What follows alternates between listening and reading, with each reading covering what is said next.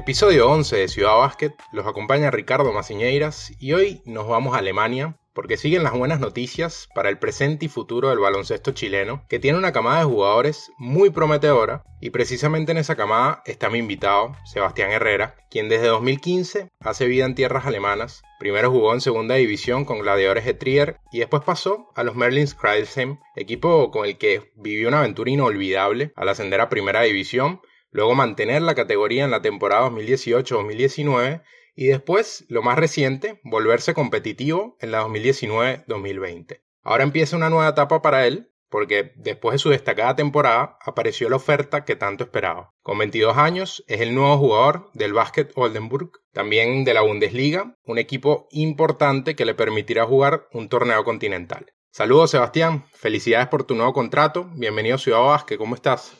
Primero que nada, muchas gracias por la invitación, muy contento de, formar parte de este podcast y, bueno, eh, todo bien por acá.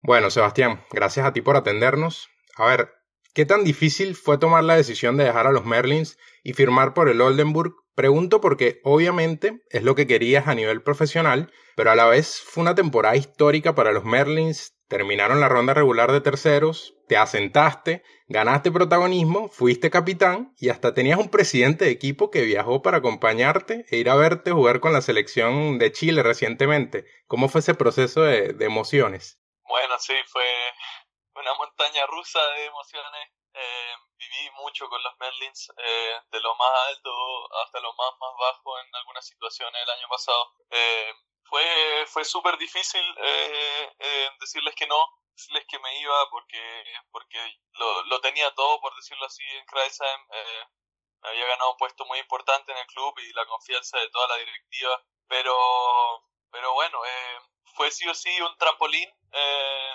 para, mi, para mi juego, para, para mis perspectivas eh, yo creo que eh, me, gané un puesto y, ese, y con la confianza del entrenador eh, me llegaron muchas más opciones y, yo creo que tengo que tomar ese, ese viento que, que vengo llevando y, llevarlo a Oldenburg o, o, quizá más en el futuro a algún otro lugar, pero eh, tengo que aprovechar esta situación y, y bueno, como dije fue difícil, pero, pero así el deporte. Y todo se da a raíz de tu explosión en la reanudación del torneo con los playoffs de 10 equipos o ya era una opción que estaba en el aire durante la temporada regular? Eh, por suerte ya era una opción, ya era una opción y yo estaba muy interesado eh, desde febrero ya eh, y por eso eh, me dio mucha confianza irme a Oldenburg porque porque hablé con, con el entrenador, con la directiva y, y me gustó mucho lo que pensaban de mí y, y cómo me veían el próximo año en su equipo. Y, eso fue algo que solo tú, eh, algo que solo conseguí con ellos, por decirlo así, pero por eso además me da mucha confianza en la próxima temporada. Qué bárbaro, ¿no? Comentas que no solo la oferta del Oldenburg, ¿no? Sino que habían otros equipos interesados en ti y hablando contigo. Sí, por suerte sí. a ver, creo que quiero empezar a la inversa. Creo que no cualquier jugador puede decir que el presidente de su equipo viaja para ir a verlo jugar con su selección. Martin Romick, el presidente de los Merlins, lo hizo por ti, como ya decía. ¿Cómo apareció esa idea y cómo te hizo sentir algo tan particular? Sí, fue súper loco. Eh, fue, bueno, fue una idea más que nada de, de, nuestro fotógrafo eh, que está haciendo este documental que tenemos eh, con los Merlins. Sí. que está en YouTube. Y, fue una idea bastante loca porque, porque me preguntó, como un mes antes de las clasificatorias, me preguntó el fotógrafo si, si pensaba que si podía eh, ir conmigo a, a, Colombia porque eh, sería una parte muy linda para el documental y, y, y, Martín también tenía muchas ganas y quieren conocer otra cultura y en realidad más o menos por eh, de dónde vengo y, y, yo al principio estaba eh, estaba un poco dudoso porque, porque no sabía cómo iban a reaccionar en, Chile, eh, la directiva, porque era un partido muy, muy importante, está en rival directo para las clasificatorias del AmeriCup. Pero por suerte reaccionaron eh, bien. En Chile tenía muchas ganas de ganar un poco más de, por decirlo así, protagonismo, de que, de que se pueda ver Chile en Europa. Así que fue, yo creo que los dos, los dos países hicieron, Chile y los Merlins hicieron ganancias y, fue una experiencia muy, muy linda porque se nota la, la pasión que está detrás de, de Martin por el juego y, y, por, por los Merlins. Así es, algo sumamente particular, la verdad. Tuve la oportunidad de, de, ver parte de ese capítulo del documental, pero salió todo muy bien. Bueno, le contábamos eh, o le contamos a la gente que en la reciente temporada regular de la Bundesliga jugaste 21 partidos y promediaste 13.3 puntos y 2.8 asistencias por encuentro. Luego apareció la pandemia y todo tuvo que parar. Uno podía imaginarse que esa pausa tendría un impacto negativo en algunos jugadores, pero te mantuviste bastante bien y al volver tomaste todavía más protagonismo porque había ausencias en tu equipo. Subiste a 19 puntos y 4.8 asistencias por partido y mejoró tu efectividad de campo, en tiros de campo.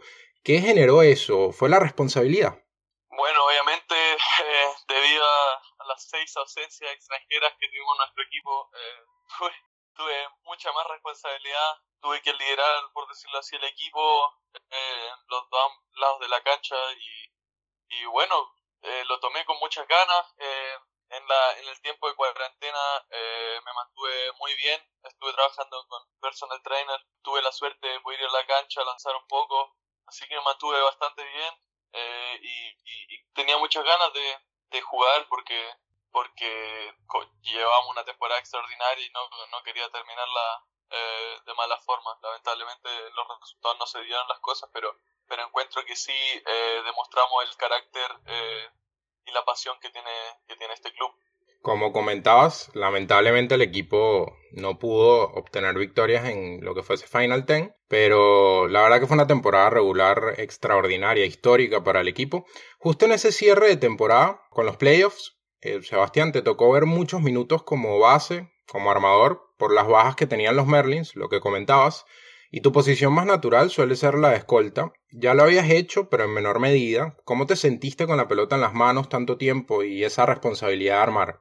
Bueno, eh, fue una, una experiencia realmente buena. Eh, como dicen, no, no es quizá mi, mi posición más natural, pero como escolta también juego mucho pick and roll, trato de encontrar al hombre abierto y trato de crear para, para el equipo, así que no fue tan, tan eh, complicado. Yo creo que sí o sí eh, fue una experiencia muy buena para ampliar mi juego. Eh, yo creo que si sigo perfeccionando el, el, puesto de uno de ayuda base, por decirlo así, eh, me, puede, me puede traer más, más ganancia en el mercado, por decirlo así, y, y puede eh, ampliar, ampliar mi juego y tener muchas más facetas que, que sería algo muy, muy importante para mi juego. ¿Qué aprendizaje te deja esa responsabilidad, más allá que fueron pocos partidos, eh, con tanta carga de minutos en la posición, pero lo digo porque como hay cosas buenas, también hay cosas malas, aumentan las pérdidas aumentaron tus pérdidas en ese momento? ¿Qué aprendiste eh, transitando esa etapa? Sí, sí, obviamente aumentaron. Yo también forcé un poco. Eh, como, bueno, como no estoy tan acostumbrado a, tomar todas las decisiones, eh, fue, obviamente un aprendizaje. Eh, claro. Yo creo que para la próxima vez voy a, voy a quizás ser un poco meticuloso y, y pensar un poco las cosas, pero, pero igual voy a seguir siendo agresivo y, y, tomar bastantes decisiones porque no, no, me puedo echar para atrás por, por una pérdida. Por otro lado, ¿qué aprendizaje te llevas con respecto al movimiento del balón? Pregunto porque los Merlins fueron de los mejores equipos durante la temporada regular rotando la pelota, tenían paciencia, no eran egoístas. Me imagino que un sistema así impacta mucho en el jugador. Sí, algo muy, muy lindo. Eh, algo muy lindo porque no tenemos un jugador que le pasamos la bola y, y tiene que anotar, sino que los cinco jugadores eran activos todo el tiempo y, y cada uno podía podía anotar y podía ayudar eh, con pequeños con pequeñas cosas con buenos movimientos con buenos bloqueos. Y, el sistema era era para que los cinco puedan anotar. Y eso es algo eh, muy muy lindo porque no no todos los equipos es así y, y bueno hay, había que aprovechar la situación y yo creo que la, la aprovechamos de la mejor manera. Primera vez que te sientes en un sistema tan colectivo. Sí yo diría que sí y a nivel mental, ¿qué te generó de repente ver que eres un jugador que es parte de un equipo modesto, que tiene una de las nóminas o la nómina más barata de la liga, pero te encuentras con que le ganas al Alba Berlín, algo que pasó en la temporada regular, y el Alba Berlín es un grande y terminó campeón. Sí, sí, eh, es algo bastante lindo eh, eh, poder competir con, como tú dices, con el presupuesto que teníamos, con, con la historia que tienen los Merlins, siempre estar en puestos bajos, eh, es algo muy, muy lindo. y Yo creo que uno en ese momento, al ganarle a Berlín, te, te das un poco cuenta de lo, lo del trabajo que, valió la pena y que, que, se pueden realizar cosas grandes si seguimos trabajando así. Bueno, lamentablemente por el virus cambió toda la situación, pero, pero bueno, ah, así, ah, ah, así es el mundo ahora, no se puede cambiar, pero, pero sí te da una satisfacción inmensa porque sabes que, que el trabajo duro te vale la pena. Imagino que con esas situaciones eh, también te das cuenta de lo valioso o, el porcentaje de impacto que puede tener creérsela, ¿no? Eh, ese nivel mental que tienes en el juego.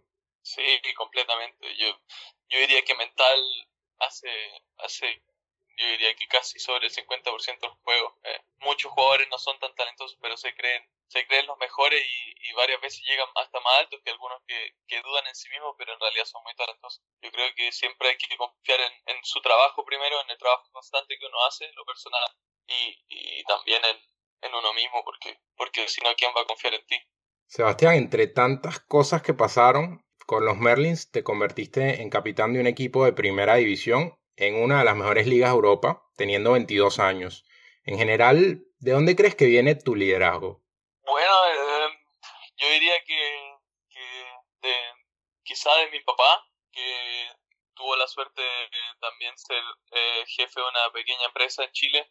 Eh, él siempre lideró la familia, traía el pan para la casa, por decirlo así, y, y siempre fue un, un modelo a seguir. También tuve eh, muy buenos capitanes en Trier, en mi primera estación. Eh, Simon Schmitz era el base y capitán de nuestro equipo. Y llegamos a semifinales de, de segunda con él y, y, él siempre fue muy vocal, siempre hablaba mucho y todo muy positivo también, pero a favor del equipo, siempre tratando de ayudar a, a cada jugador, no solo al equipo, sino que si algún jugador tenía problemas, eh, él siempre lideraba primero con acciones y después con palabras. Yo creo que él me, enseñó mucho y yo creo que traté de imitarlo un poco, eh, tratar de primero con acciones y después hablando mucho en la cancha y fuera de la cancha también, que fuera de la cancha también es muy importante mantener el equipo unido. ¿Ya hoy por hoy se te da natural? Sí, yo creo que sí, o sea, la edad da lo mismo en realidad, sino se trata de, de ayudar al equipo lo, lo más posible y y liderar eh, como sea. Ahora sí, vamos con tu nuevo reto. Ahora con el Oldenburg llegas a un equipo acostumbrado a torneos continentales y que viene de ser semifinalista en la Bundesliga alemana. ¿Qué expectativas tienes con esta nueva etapa? Bueno, tengo, tengo expectativas muy, muy grandes. Eh, lamentablemente no se sabe si se puede jugar alguna competición europea por, por el tema del virus. Claro. Eh, es muy difícil en realidad porque porque en varios países todavía no está controlada la situación y, y viajar tanto y jugar en, en, varios países va a ser súper difícil. Muchos creen que este año por, por lo menos no se pueda jugar. Eh, pero, pero sí o sí el próximo año, eh, ojalá de nuevo Eurocup, porque el año pasado jugaron Eurocup eh, y se clasificaron a octavos, así que ojalá poder jugar Eurocup. Eh, muy contento, muy contento porque es un club, uno de los clubes más grandes, hace los últimos 10 años, top 4 en Alemania, eh, siempre, siempre han, tenido un trabajo muy sólido y se han mantenido constantes. Eh, y tengo, tengo muchas ansias de poder llegar a un club más grande, de poder mostrarme un poco más eh, y obviamente jugar por el campeonato, que, que, que la, las chances son, son reales y es lo, lo más importante en la Bundesliga. Yo creo que tengo muchas ganas de demostrar que, que puedo jugar ese nivel y quizá un poco más. Probablemente crezca la presión, me imagino que estás preparado. Sí, no, la presión me da lo mismo. Yo, yo confío en mi trabajo y, me, y en, lo, en, en que puedo mejorar cada día. Escuché a tu nuevo coach decir que le gusta la versatilidad que puedes llegar a darle, pasando al puesto 3 en ocasiones o aportando desde el puesto 1, algo de lo que ya hablábamos. ¿Qué están esperando de ti? Ya que me comentabas que tuviste la oportunidad de hablar un poco con tu coach y también con la gerencia. Eh, sí, sí, eh, eh, me veían puesto de dos, a veces ayudando en uno o el tres, eh, con, con bastante responsabilidad, tratar de, de seguir jugando mi, mi pick and roll y, querían un poco más de que yo saliera de cortina a lanzar, porque eso es lo que le falta un poco a mi juego, porque eh, en, en no lo hacía mucho y yo creo que eso es lo que tengo que mejorar un poco más eh, este verano. Eh, pero, pero me veían súper bien, me, tenían mucha ganas de que yo venga, decían que era quizá una pieza que, que les faltaba al equipo, ya que este año eran un poco lentos, un poco más, jugaban un poco más tranquilo y les faltaba un poco más de, de, chispa. Yo creo que eso puedo traerle al equipo, mucha garra, mucho, mucha intensidad, y, pero también con, con buena lectura del juego. Yo creo que eh, nos complementamos eh, muy bien. Eh, bueno, con todo esto que comentas de lo que esperan de ti en el Oldenburg, también estaba viendo que mm, es un equipo que todavía necesita mejorar, eh, no solo, no solo tener mayores o mejores oportunidades de tiro, sino la efectividad, ¿no? Con el tiro de tres puntos. Sí, este año estuvieron un poco estancados pasando el balón adentro y, moviendo poco el balón, cosa que hicieron hace dos años muy bien. Eh, por eso creo que, que, puedo aportar en eso, el movimiento de balón, atacar el área, al jugador libre. Bueno, Sebastián, ya tienes alrededor de cinco años en Alemania. Cuéntame cómo fue para ti ese proceso de acostumbrarte a tener rutinas de trabajo distintas.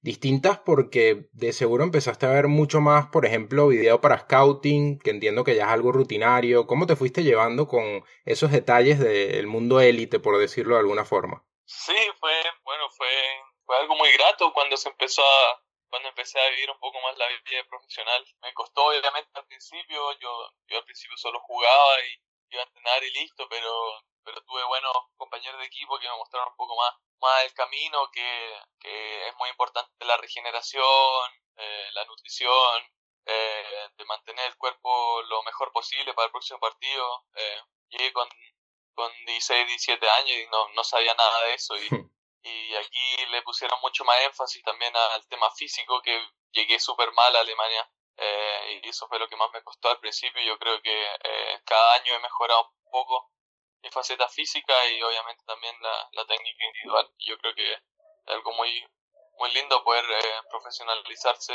cada año un poco más. Cuando ves todos estos detalles de la profesionalización, como dices, ¿te gusta? Por ejemplo, con el scouting, ¿te consideras un estudioso del juego? Sí, sí, me gusta ver mucho básquet. Eh, en los Merlins eh, nos enviaban mucho video, siempre lo veía y trataba de, trataba de ver eh, mi contrincante primero y quizá también cómo, cómo jugar contrincante. Y hablando de estudiar, por cierto, ¿ya pudiste empezar a hacer tu carrera universitaria? Entiendo que lo tenías en mente por algo que decías en una entrevista con la U Católica de tu equipo en Chile. Eh, sí, sí, ya, ya, ya empecé. Eh, empecé en octubre del año pasado. Eh, estoy estudiando medios de comunicación, eh, todo online, y ha ido bien hasta ahora. Eh, lo, lo, obviamente lo hago, tomo pocos ramos, tomo pocas clases, claro. para ponerle todo el énfasis al básquetbol, pero, pero sí, de, a poco voy, voy, voy sumando clases y, y, yendo hacia adelante. ¿Y qué tan importante es esto? ¿Lo ves como algo común allá en Europa, manejar esta estas dos facetas eh, mientras eres jugador profesional? Eh, bueno, sí, muchos jugadores eh, estudian online porque, porque te da muchas facilidades de, de, darle un poco de tiempo y, así tener una carrera en un par de años. Yo creo que eh, quizás te da, por decirlo así, un, un, un colchón por, por si en algún, ojalá que nunca pase, pero por algún motivo la carrera del básquet no, no funciona o qué sé yo, cualquier cosa puede pasar. Eh, te mantienes estudiando, eh, siempre, siempre eh, puedes sumar algo y yo creo que no me quita tanto tiempo, eh, así que yo creo que es algo, algo bastante bueno tenerlo, tenerlo siempre cerca. Cambiando de tema, Chile está en un momento bisagra con el baloncesto. Hay mucha expectativa con un par de generaciones. En cinco años hubo un bronce y un oro en Suramericanos U17 y un cuarto lugar y un bronce en Suramericanos U21. ¿Sientes que se está acercando el momento de que Chile vuelva a ser competitivo en la región a nivel selección mayor? Eh, obviamente quiero que quiero más que nada que, eh, nos empiecen primero a respetar. Eh, espero poder pronto tener buenos resultados, que las buenas generaciones empiecen a llegar al primer equipo y, puedan seguir trabajando o se puedan ir al extranjero de mejor nivel porque porque así la, la selección va a recibir buenos, buenos resultados. Eh, yo creo que eh, todavía nos falta mucho tiempo, pero, pero de a poco nos estamos abriendo paso, eh, primero en Sudamérica, hemos tenido partidos muy apretados con buenos equipos y yo creo que de a poco nos, estamos ganando el respeto y, y, eso primero es lo más importante. Y yo creo que eh, tenemos que, que mantener una buena organización, eh, seguir respetando la camiseta, que es lo más importante, y, que cada chico se eh, trabaje constantemente eh, en lo personal para, para poder aportar lo, mejor a la selección, que eso es lo, lo más importante de un basquetbolista. Te menciono algunos nombres, Felipe Jase, Nacho Arroyo, Maxwell Lorca, Pimentel, Kevin Rubio, Nico Carbacho y muchos más que estoy dejando por fuera. Cuando escuchas una lista tan larga de jugadores con proyección, ¿qué piensas? Y todos chilenos. Me, me pone muy contento, obviamente.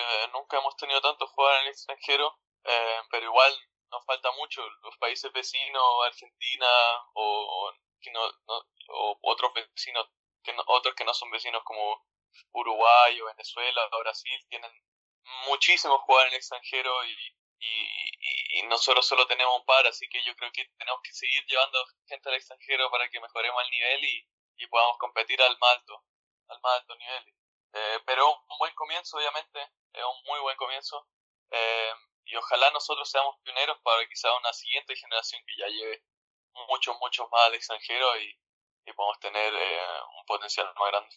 Comentas que es un comienzo. Han venido pasando algunas cosas de cierta forma positivas. Eh, la Liga Nacional de Chile, por ejemplo, había aumentado su duración hace algunos años. Llegaron estos éxitos en menores. Pero, ¿qué falta? ¿Qué es lo que más te preocupa del estatus del básquet chileno? Me preocupa que muchos dirigentes en la Liga Nacional eh, siguen peleando o sigue habiendo poca plata, eh, muy poca gente que, que invierte en el básquetbol todavía eh, y, y, tenemos que mejorar la, las juveniles porque, porque en las juveniles uno aprende todos los fundamentos y eso es, es lo más importante y yo creo que los mejores entrenadores tienen que estar en, la, en las juveniles, en las inferiores eh, porque, porque ahí se aprende lo, lo más importante del básquet. Yo creo que eso todavía nos falta eh, y bueno, ojalá poder eh, mejorar el marketing de la Liga Nacional para que vengan mejores jugadores y haya, haya más dinero para, para poder eh, hacer la liga un poco más atractiva. Sebastián, quizás muchos se olvidan, pero Chile fue mundialista, Chile fue participante en Juegos Olímpicos de baloncesto, tuvo generaciones relevantes, tiene una federación de las más antiguas en la región.